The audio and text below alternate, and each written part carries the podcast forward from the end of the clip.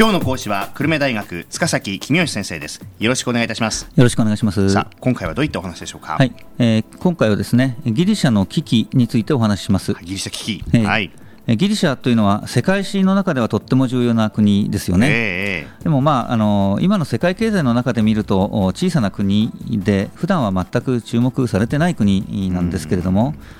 最近になって急にギリシャで起きている問題が世界の経済を混乱させるようになってきていまして、はい、えー、注目されるようになってきました。うんまあ、ギリシャの問題が世界を混乱させている理由がそのユーロという通貨にありますので、まあ、初めにこのユーロという通貨についてちょっとご説明しておきたいと思います。はいユーロというのはドイツ、フランス、スペイン、ギリシャなどなどですね、うん、全部で17の国の通貨が合併してできた共通通貨です。うんで、えユーロという通貨を使っている国々のことをユーロ圏と呼びます。うんヨーロッパの主な国は大体入っていますが、イギリスは入ってません。えー、これ、お金が合併するとどうなるんですか？はい、えー、もし日本と中国と韓国のお金が合併したらどうなるか考えてみましょう、はいはい、便利なことたくさんありますよね、うん、まず海外旅行に行くときに外貨に両替しなくていいですよね、うん、日本で使っているお金がそのまま中国で、えー、使えるわけですから大変便利です。はいはいで、えー、ヨーロッパでは実際にユーロ圏の人々がユーロ圏内を旅行するときには両替をする必要がありません。ですよね、えー、貿易をする人々にとっても便利ですね。日本企業が中国に輸出をする場合、代金を受け取るときに円高になっていたらどうしよう、損しちゃうじゃないかという心配があります。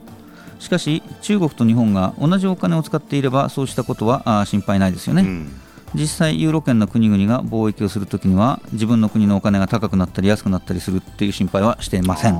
それは便利そうですよね、えー、であの困ったことがでもこれ起きているんですよね。そうですね。あのギリシャに関して困ったことが起きてますので、ご説明しましょう。ギリシャは経常収支が赤字ですまあ、経常収支というのは貿易収支とサービス収支などなどを足したものなんですが、まあ、今日のところは貿易収支と同じものだと考えていただいて、えー、結構だと思います、はい、ギリシャの製品はドイツの製品に比べて品質が良くないのでドイツのペンとギリシャのペンが同じ1ユーロであればみんなドイツのペンを買います、はい、そうするとギリシャはあ経常収支あるいは貿易収支が赤字になります、うん、これはギリシャ人が外国から借金をしてきてドイツにペンの代金を支払っているということを意味しています、うん、でそれと同時にペンを作っていたギリシャ人が失業してしまうということも起きるわけです、はい、でもしもギリシャとドイツが別々のお金を使っていれば問題は簡単に解決します、ええ、ギリシャのお金とドイツのお金を交換する際の交換比率を変えてやればいいんですね、はいはいギリシャのお金を安くする、まあ、つまりドイツのお金を受け取るためにギリシャのお金をたくさん渡さなきゃいけないようにすれば、うん、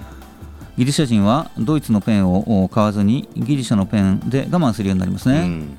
でそうなればギリシャのペン屋さんは失業しませんしギリシャの経常収支も赤字ではなくなるわけですよね。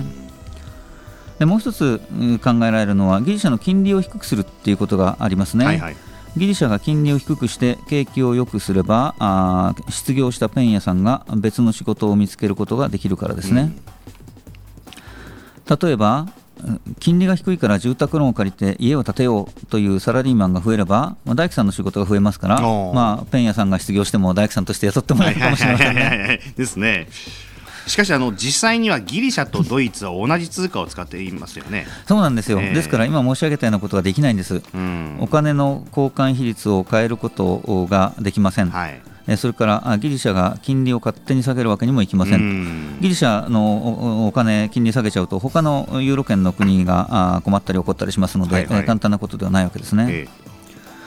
さらに悪いことにギリシャの政府は財政が大幅な赤字で政府が借金を返せなくなったわけですね。うん、でこれもギリシャのお金がユーロでなければまあ、最悪の場合ですけれども政府あるいは中央銀行がお札を印刷して借金を返すということが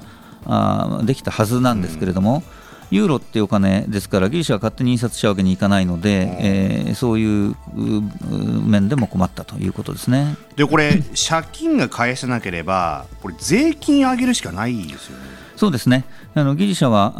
あ税金上げる、まあ、あの歳出削減もしましたけど、そうやって財政再建を図ることにしました。うん、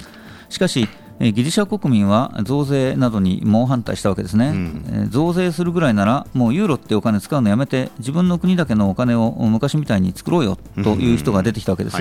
でそうなると、他にも同じようなことを考える国が出てくる可能性があって、ユーロ圏が分裂してしまうという恐れがあるわけですね。うん、でそうなると、まあ、ドイツとか他の国が困るわけです。はいそこでドイツなどはギリシャを支援することにしました、はい、でも支援の条件としてギリシャが増税をして財政赤字を減らすことという条件をつけたわけですね、でこれはあ結構難しい綱渡りになっているわけです。うん。ギリシャにあんまり厳しい増税を要求するとギリシャ人があもうユーロ使うのやめようっていう方に傾いてしまうかもしれませんね。うんでも一方で、え条件があまりに緩いと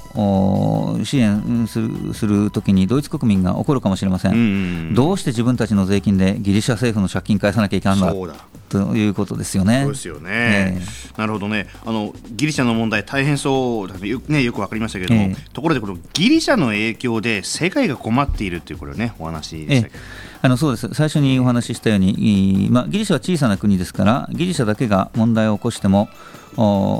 世界経済の影響はそれほど大きくないんですが、うん、これをきっかけにしてユーロ圏の他の国にも同じような問題が広がっていくんじゃないか、うん、ということを考える人たちが増えていて、はい、でそうなると大事だよねということが心配されているわけですね、えー、まあ、ちょっと今日は時間がないのでこの辺りの話、また次回に、差し上げたいと思います。わかりました、また次回よろしくお願いしたいと思いますね、はい、えー、今回は久留米大学の塚崎公義先生でした。ありがとうございました。ありがとうございました